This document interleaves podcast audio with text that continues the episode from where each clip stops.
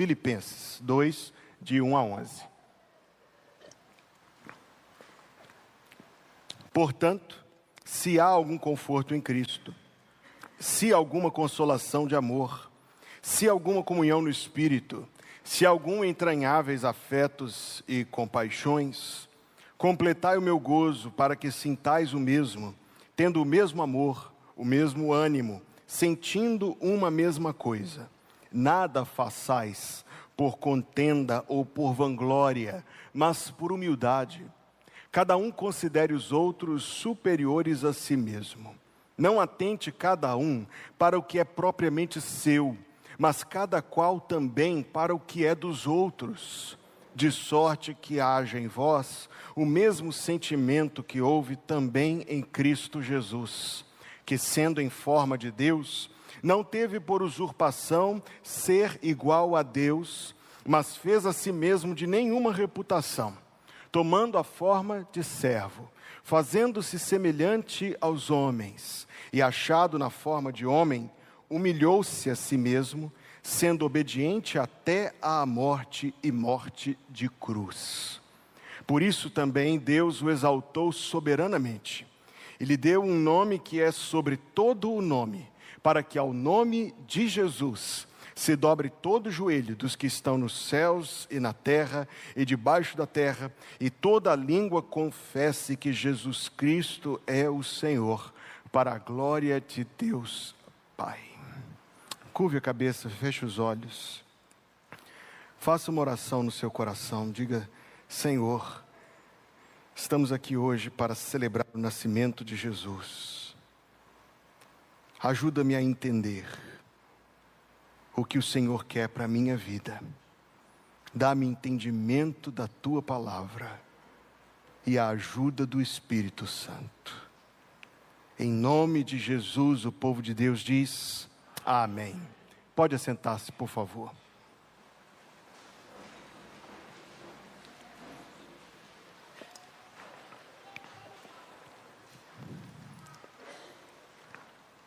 Em alguns contextos, tornou-se até uma competição informal, não estabelecida, mas que acontece casualmente e informalmente. Em alguns contextos, a competição pela casa mais decorada em uma cidade ou outra do país nesta época do ano.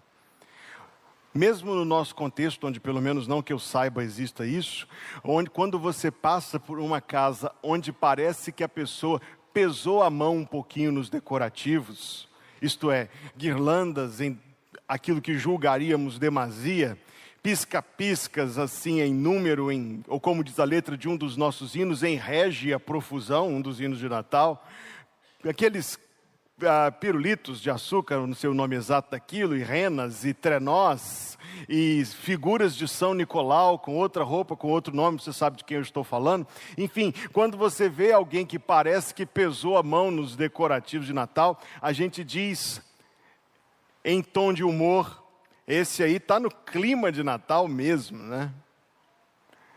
E quando nós Chegamos nesta época do ano e você já deve ter observado, assim como eu, que cada vez mais cedo o comércio eh, exibe os decorativos de Natal, já é óbvio, e tentando nos induzir a pensar no que? Não que Jesus Cristo veio ao mundo, o comércio tenta nos induzir a pensar nas compras, nos tenta é, induzir a pensar nos preparativos para as comemorações, o que obviamente se traduz em movimentação financeira você observa que tudo nos tenta fazer remeter eh, visualmente a uma data, a um feriado, a uma comemoração.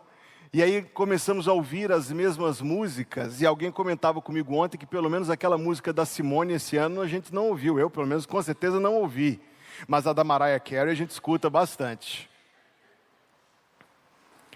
Ou aquelas outras playlists que no Spotify te sugere várias playlists de música de Natal, a que a gente ouve nos filmes, algumas antigas, outras não tão antigas, poucas novas. Uma delas antiga. It's beginning to look a lot like Christmas. Traduzido livremente quer dizer, está tudo ficando com cara de Natal, o clima de Natal. E aí chega o dia dos Santos Reis e a decoração é tirada, é embalado em caixas onde a gente escreve bolas, partes da árvore de Natal, guirlanda, presépio, e aquilo vai tudo para o alto de um armário, e lá se foi o clima de Natal. Exceto que para alguém que entende o que é o Natal, aquilo em que a luz e sob a direção da palavra de Deus nós temos meditado, entendemos que o Natal é algo a ser vivido, não só nestas semanas do término do ano, mas o Natal é algo a ser vivido durante toda a vida não só durante todo o ano, mas durante todos os anos da vida. O Natal propriamente entendido. O Natal, quando entendido, sobretudo à luz do que ele é como fato espiritual, intervenção de Deus, como a revelação do Espírito Santo destas coisas, é algo que nós entendemos. E o clima de Natal, para usar essa expressão, o clima de Natal é algo que não está atrelado somente aos decorativos e às festas tão passageiros. Viver o Natal é o título da mensagem desta noite, Vivendo o Natal. E um segundo título seria O Disparate do Natal, daqui a pouco você entenderá por quê. Viver o Natal é algo a ser posto em nosso coração, não só nessa data, não só nessas semanas, para ser como os decorativos, embalado numa caixa, posto no alto do armário, até que passem os próximos 11 ou 12 meses e a gente faça tudo novamente. Viver o Natal é algo para todos os dias, cada dia, toda a vida. Nós tomaremos esta gloriosa passagem com o auxílio do Espírito Santo para entender o que é viver o clima de Natal, o que é viver o Natal. Primeira coisa que eu quero dizer aos meus amados, esta passagem, que inclusive foi objeto da nossa reflexão bem minuciosa em algumas quartas-feiras esse ano, no mês de março, esta passagem é tida pelos conhecedores, pelos eruditos, pelos teólogos, é tida como a mais notável passagem cristológica do Novo Testamento, isto é, de todo o Novo Testamento, na sua vastidão, na sua profundidade. Esta é uma das passagens que mais se destaca pelo que ela nos dá a entender e conhecer sobre a pessoa do Senhor Jesus Cristo. Na teologia, isso é chamado de cristologia. É uma das grandes, repito-me, passagens cristológicas do Novo Testamento, mas não foi escrita para isso. Esta passagem não foi escrita para ser uma aula. Ela não foi escrita para ser uma transferência de informações do alto céu cá para a terra, para que a gente guarde isso no bolso e para que a gente tenha isso incrustado na memória ou no nosso acesso rápido de informações. Preste atenção na expressão que inicia esse grande argumento que está no versículo 5: de sorte que haja em vós o mesmo sentimento que houve também em Cristo Jesus. A palavra traduzida aqui como sentimento, ela não se refere às nossas passageiras emoções. Ela se refere à disposição, à atitude, diríamos à prontidão. É como se o apóstolo estivesse dizendo que o espírito de cada um de vocês esteja revestido da mesma prontidão, esteja pronto ou, ou, ou revestido da mesma disposição que o espírito, que o coração do Senhor Jesus.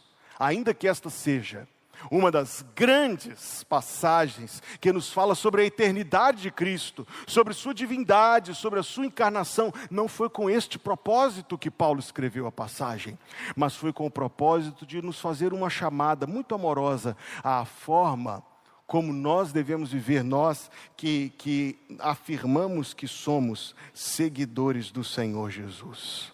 Eu quero traduzir isto em algumas palavras-chave: humildade, sujeição, mansidão. De sorte que haja em vós o mesmo sentimento que houve também em Cristo Jesus que, sendo em forma de Deus, não teve por usurpação ser igual a Deus. Este versículo 6 é um versículo particularmente interessante, porque ele, você pode pegar qualquer manual deste assunto, qualquer livro, se esta área é do seu interesse, e você encontrará o mesmo comentário. Estas são algumas das palavras mais difíceis de traduzir do Novo Testamento. Ao longo dos séculos, aqueles que têm tomado o Novo Testamento na língua que ele foi escrito e tentado trazer para a linguagem franca das pessoas de outros lugares, têm lutado com as dificuldades que esse texto representa. Uma das traduções que eu gosto, porque me ajuda a entender melhor, diz assim: Jesus Cristo não considerou o ser igual a Deus algo a que devesse se apegar a qualquer custo. Se você parar diante destas palavras, você percebe que está diante de algo grande demais há uma referência aqui àquilo que é ensinado e entendido como sendo a grande história maior da Bíblia, a aliança entre Deus o Pai e Deus o Filho, uma aliança entre eles, pela qual Deus o Filho se submeteu ao sofrimento, e a palavra-chave aqui é se submeteu ao sofrimento, com o propósito da nossa redenção, para que recebesse do Pai uma recompensa, os remidos e o senhorio sobre todas as coisas, como essa passagem mais adiante vai descrever mas a, o ponto prático é: Jesus Cristo não se, não se recusou sujeitar a Deus, o maior de todos. Ele que é o próprio Deus, não recusou se sujeitar a Deus. Viver o Natal é viver sem, sem recusar sujeitar-se a Deus. O disparate do Natal é você decorar muito a sua casa, é você colocar uma coxa de peru desse tamanho sobre o seu prato ontem, e ele voltou hoje, não voltou? Pra, pra, o peru estava lá presente hoje. É você trocar presentes, é você fazer uso do feriado, é você cantar essas músicas, é você dizer que adora o Natal ao mesmo tempo que em seu coração você continua sem se sujeitar ao Senhor. É um grande disparate, você não acha? Você comemora a humildade dele com a sua arrogância. Você celebra a obediência dele com a sua desobediência. É o grande disparate do Natal. Porque enquanto nós cantamos que Ele desceu ao mundo, a luz do mundo que dissipa as trevas, humilde veio à terra e se entregou por amor, nós, cada um, na contramão disso, celebramos, cantamos, comemoramos, mas o disparate dos disparates, não nos sujeitamos a Deus. Pelo contrário, resistimos, endurecemos o coração, fingimos que não é conosco, desconversamos, tiramos o nosso da reta, contanto que não tenhamos de nos submeter a Deus. Não é um disparate?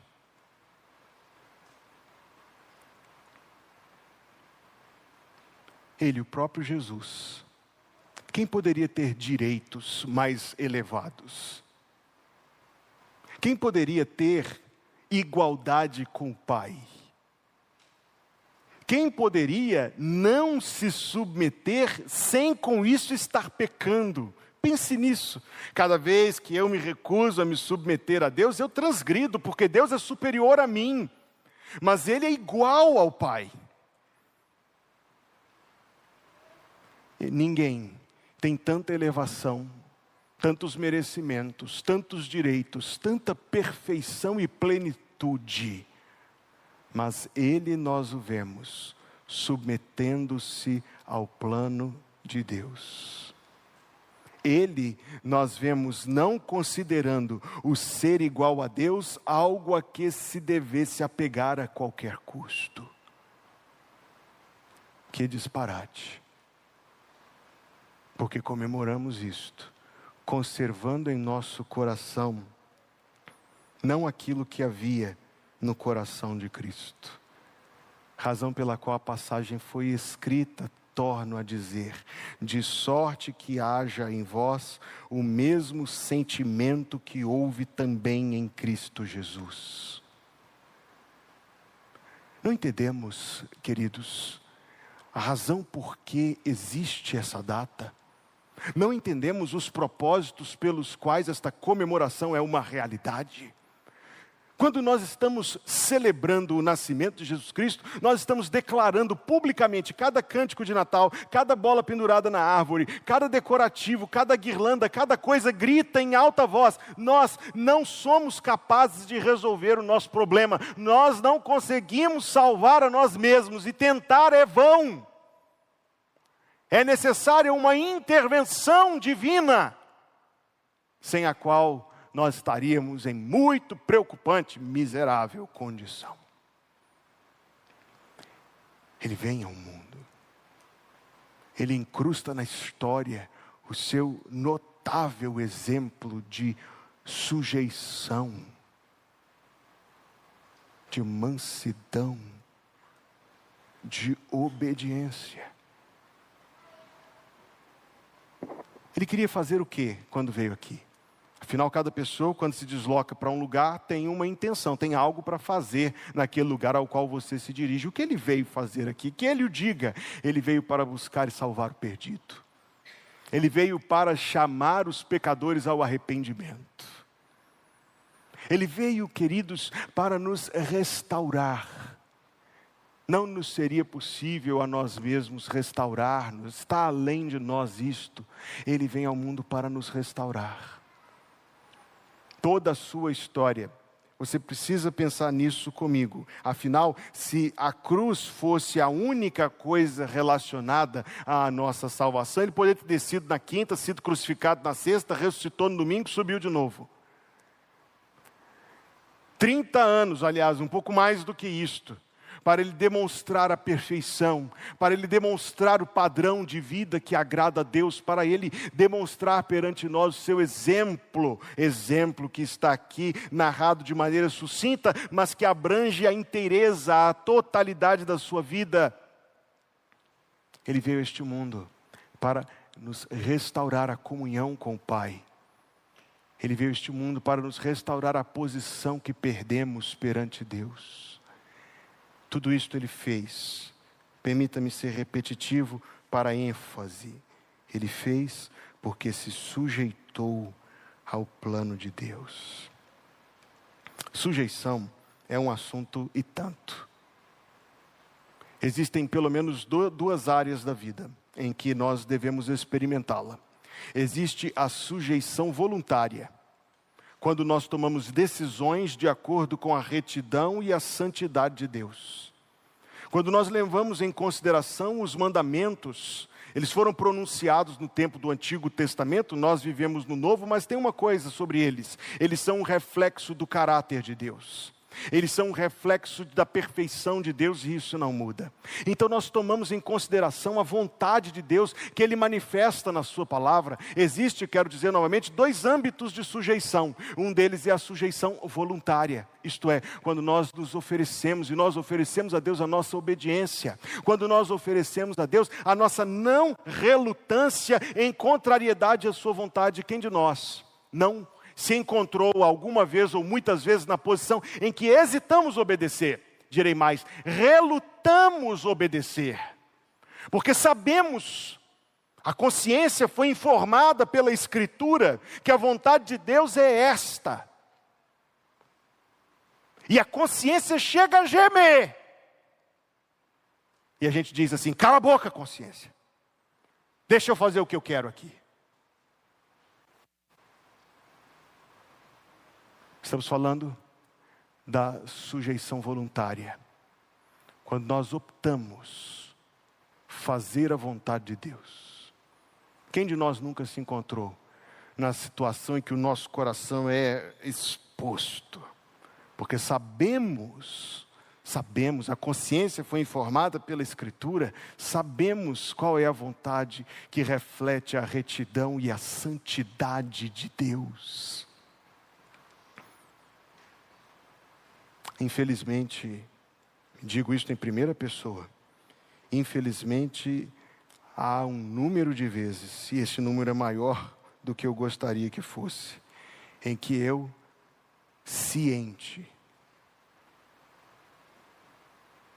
e deliberadamente, não me sujeito a Deus.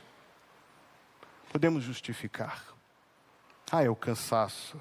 Ah, é a raiva que eu fiquei naquela hora. Ah, é uma situação, enfim.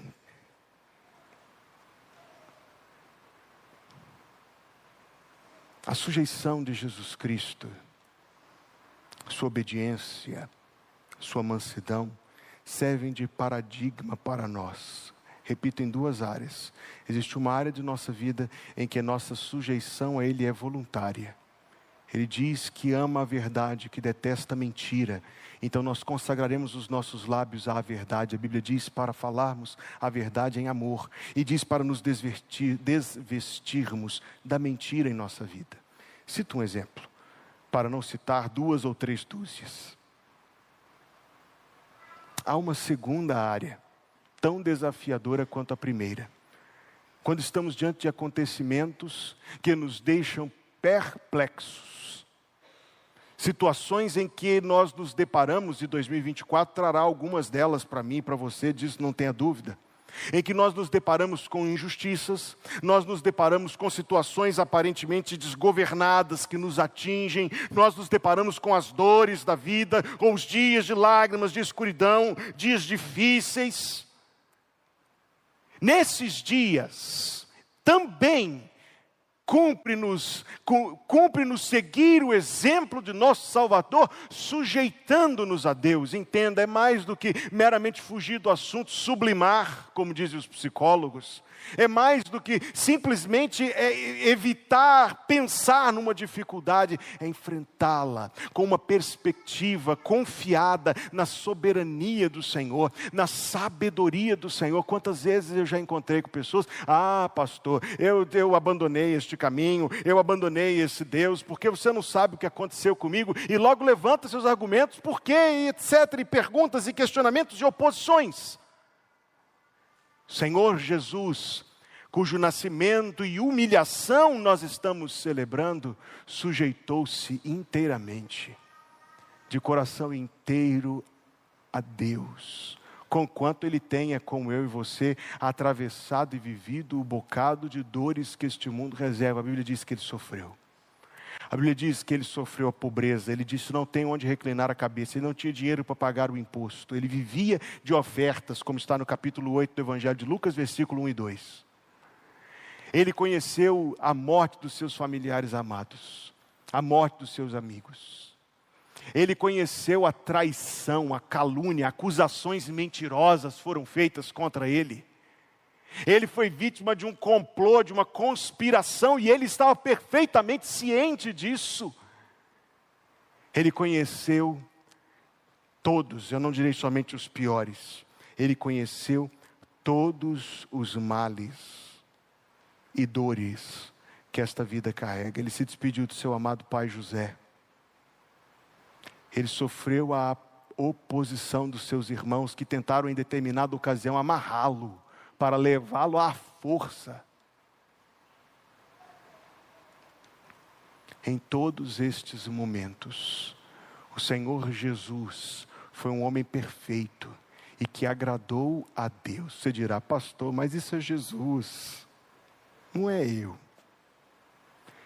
Por isso o texto começa dizendo: de sorte que haja em vós o mesmo sentimento que houve também em Cristo Jesus. Ao dar a sua vida na cruz, ao derramar o seu sangue, ele estava provendo para Deus não somente a substituição dos nossos pecados, primeiro de tudo isto, mas estava também adquirindo-nos para si com este sangue, comprando comprando-nos. Ou seja, a Escritura Sagrada, ela eloquentemente diz que nós não somos de nós mesmos. Alguém, quando faz as suas escolhas, protesta a sua liberdade e diz: minhas, minhas escolhas, eu tenho direito de escolher e de fazer o que me agrada, mas não! Não alguém que foi comprado com sangue na cruz do Calvário. Alguém que foi comprado pelo sangue de Jesus Cristo tem um dono, um Senhor, a cuja vontade deve perfeitamente corresponder, a cuja vontade deve perfeitamente se submeter.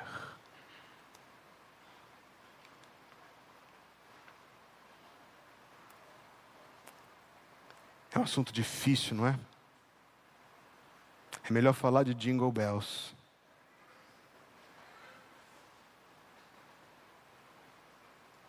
De sorte que haja em vós o mesmo sentimento que houve também em Cristo Jesus, que não considerou o ser igual a Deus algo a que se devesse apegar a qualquer custo, mas fez a si mesmo de nenhuma reputação Pense na humildade de Jesus Cristo. E pense no disparate de celebrar a sua humildade. Cantávamos: Olhai admirados a sua humildade.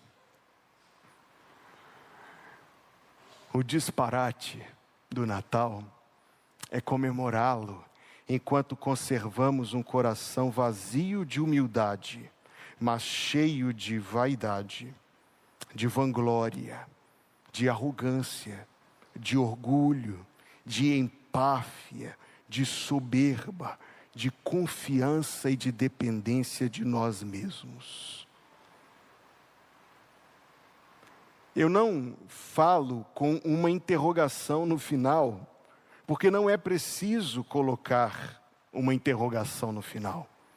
Estas coisas não são visitantes no nosso coração, são invasores que se apossaram de um cantinho no coração de todos nós, quando nosso ancestral Adão e Eva caíram, nossos ancestrais caíram no jardim. E desde então esses invasores malditos obtiveram acesso e quase que um direito de permanência, mas não são terceiras pessoas, eu falo aqui só figurativamente. E então nós temos diante de nós, e aliás, não somente diante de nós, nós afirmamos que Ele é o Senhor da nossa vida, afirmamos que Ele é o Mestre cujas pegadas nós queremos seguir, afirmamos que Ele é mais do que nosso Senhor e nosso Mestre, afirmamos que Ele é nosso Deus. Veja o seu Deus, não assentado no trono, que é o direito dele perpétuo, perene, mas veja o seu Deus lavando os pés, inclusive de Judas.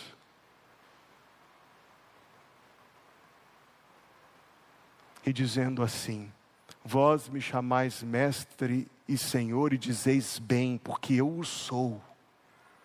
Se eu, Senhor e Mestre, vos lavei os pés, eu vos deixei exemplo, para que, como eu vos fiz, façais vós também. Veja o seu Salvador, o seu Deus, não assentado no trono, que é o direito divino dele, mas veja-o na pobreza. Veja-o neste mundo andando pelas estradas. Ele não esperava que as pessoas viessem a ele, seria o mínimo. Ele ia até elas. Veja, aquele que você confessa como sendo o Senhor da sua vida, entrando nos lugares onde você diria: Eu, uh -uh, Jamais. Veja, aquele que você se coloca em pé para cantar que o nome dele é doce, fazendo aquilo que em seu coração você não quer fazer, e eu também.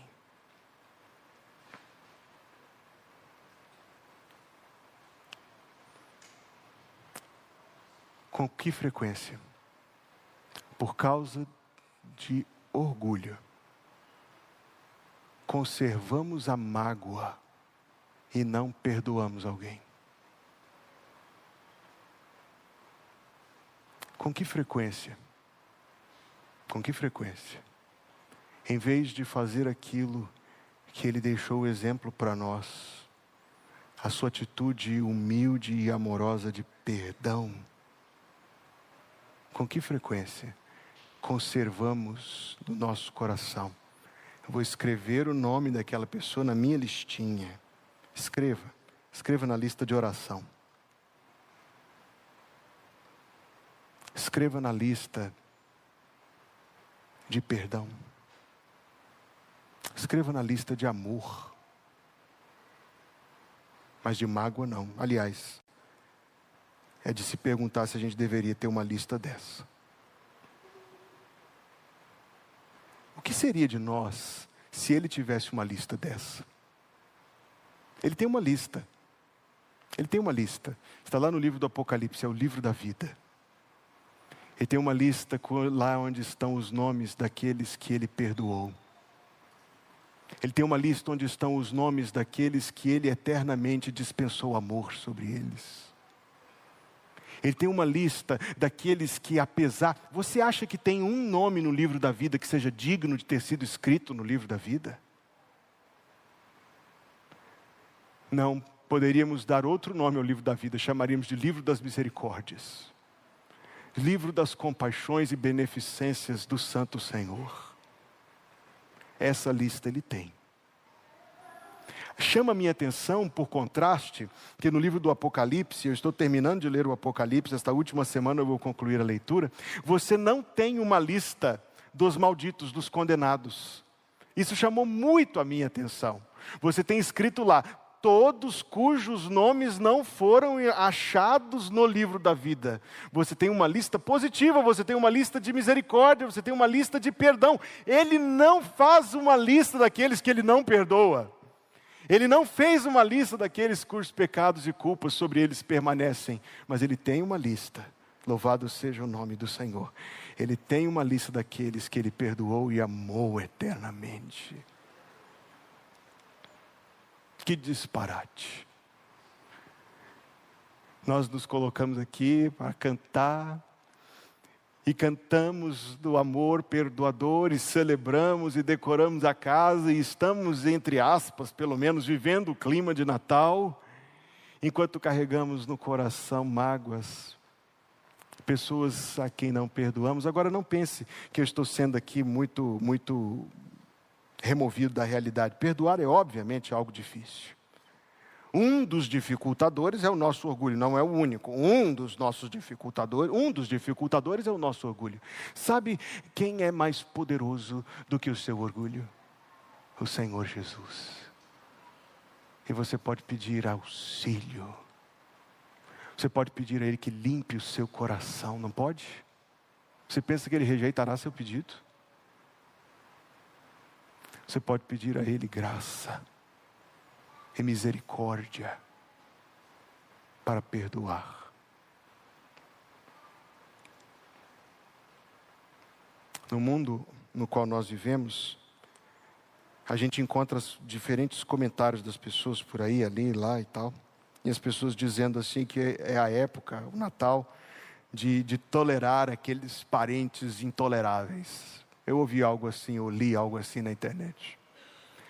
De alguma maneira a gente vive num tempo muito estranho mesmo, sem dúvida, os tempos que antecedem o regresso do Senhor. Em breve o arrebatamento virá para nós, amém?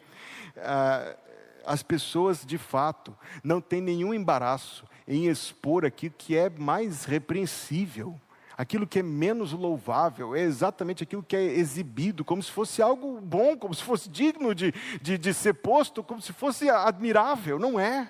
Não é, absolutamente não é. Mas isto mostra exatamente quão verdadeira é esta palavra. O Senhor Jesus, meus amigos, fez a si mesmo de nenhuma reputação. Olhai admirados a sua humildade. E contraste o disparate de corações cheios de vaidade, vanglória, arrogância, orgulho, empáfia, soberba,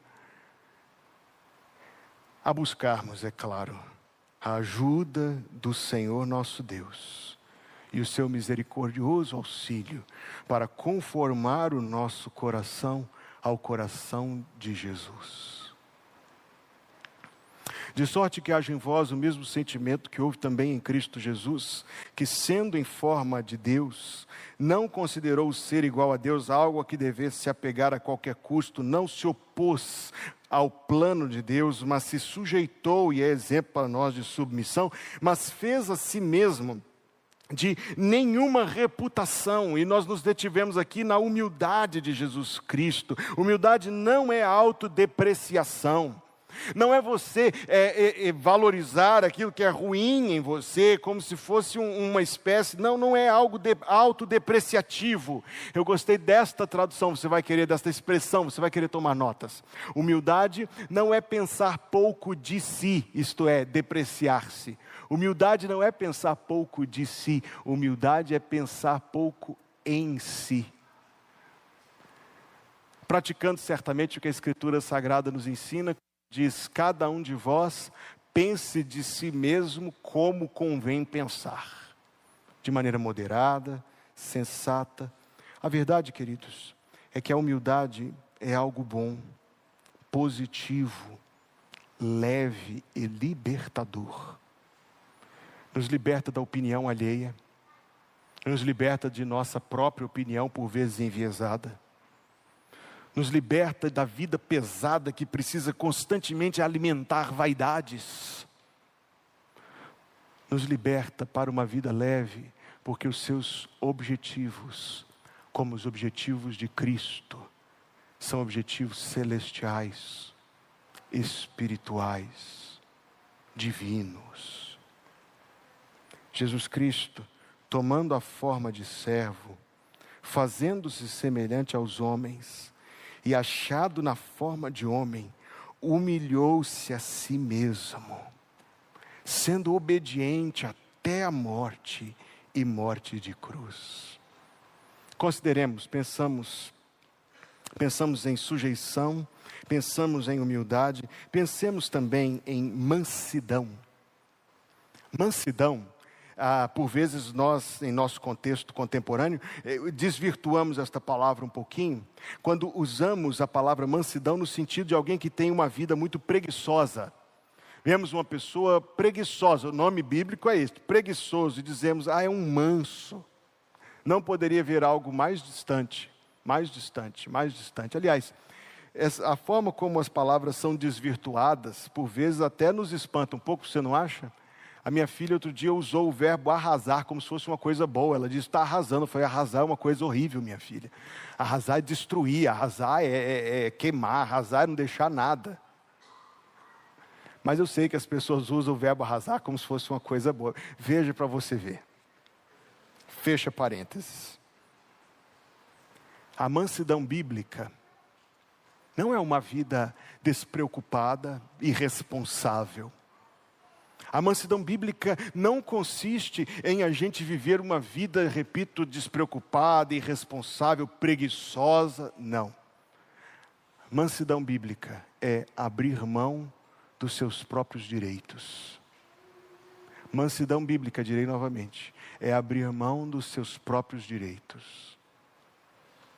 Não sem propósito, não indiscriminadamente, abrir mão dos seus próprios direitos para o êxito dos propósitos de Deus.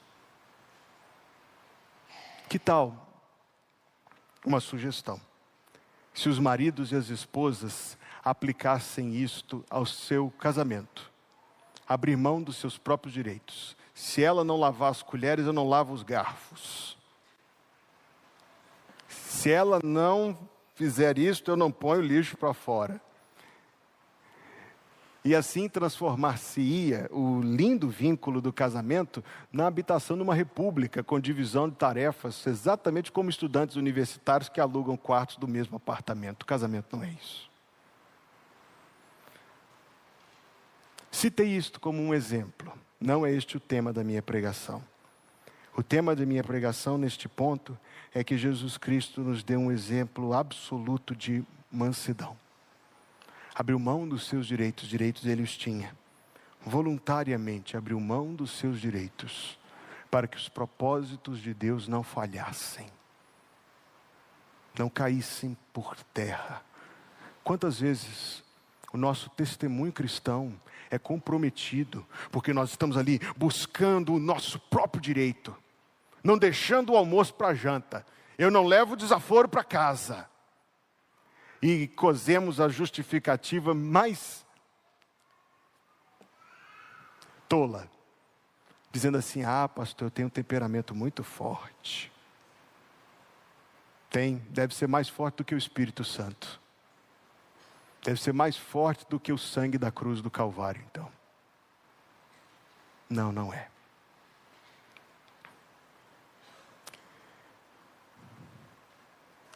Cristo não priorizou seus direitos. Cristo não priorizou sua comodidade ou seu conforto. Viver o Natal é mais do que apenas abrir mão disso eventualmente. Ele abriu mão disso inteiramente, proativamente. Para concluir este ponto, só uma pergunta: existe algo na sua vida que seja minimamente semelhante à mansidão do Senhor? De sorte que haja em vós o mesmo sentimento que houve também em Cristo Jesus. Falei sobre sujeição falei sobre humildade, falei sobre mansidão e quero falar rapidamente uma quarta palavra para concluir. Pois o texto diz: Por isso também Deus o exaltou soberanamente. Ele deu um nome que é sobre todo nome para que ao nome de Jesus se dobre todo o joelho dos que estão nos céus e na terra e debaixo da terra, e toda língua confesse que Jesus Cristo é o Senhor, para a glória de Deus Pai. Uma rápida menção. Esperança. Esperança é algo tão maravilhoso, irmãos que o apóstolo Pedro disse que nós temos que estar preparados para responder a qualquer um que nos perguntar a razão da esperança que há em nós. Este versículo é com frequência usado para se referir à apologética.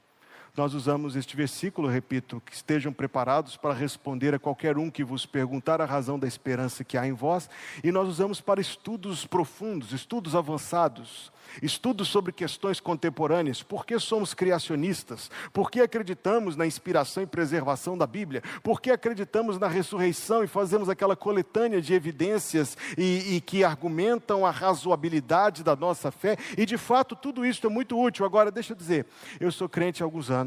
E nunca, eu estou sendo sincero, absolutamente sincero, não houve uma vez sequer em que uma pessoa incrédula me perguntou se eu acreditava, como acredito, na criação do universo em seis dias. Nunca houve uma vez em que eu fui perguntado por uma pessoa que não é crente a, a, a, as argumentações em favor do nascimento virginal ou da ressurreição. Pelo contrário, eu já compartilho isto, que uma vez eu tentei evangelizar uma pessoa incrédula a partir da razoabilidade da ressurreição. Deixei-o sem argumentos, mas não o deixei convertido.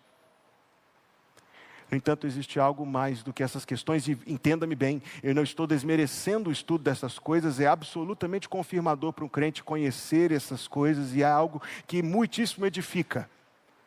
Mas aquilo que impacta as pessoas que ainda não conhecem o nome e o perdão de Jesus é a esperança que há em vós. O texto fala a razão da esperança que há em vós. Nossa esperança e o Natal, nós temos pensado nisso a cada semana praticamente aqui em nossa igreja.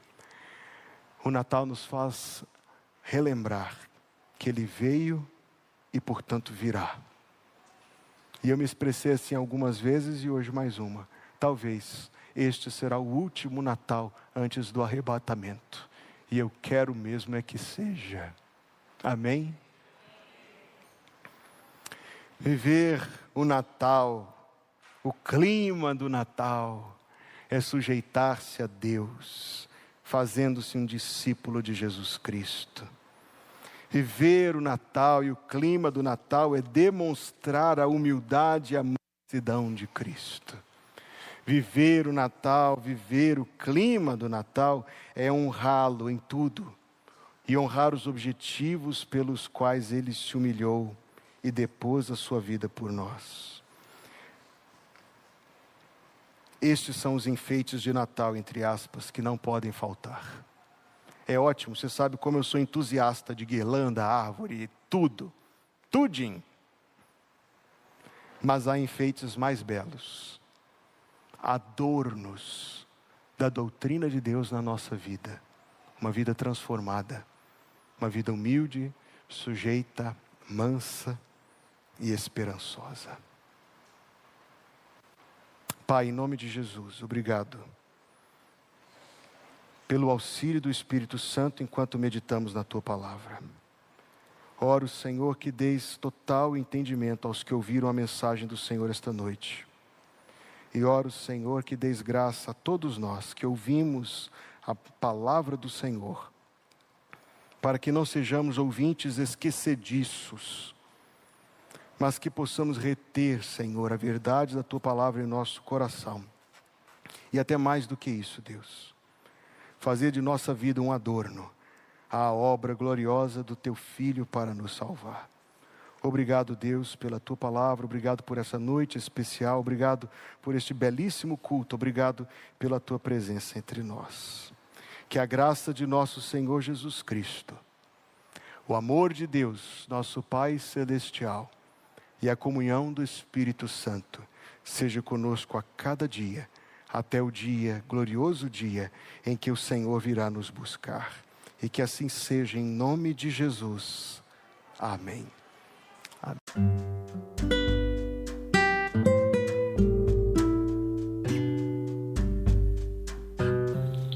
Obrigada por estar conosco. Volte sempre. A Igreja Batista Plenitude tem sempre uma mensagem de Deus para você.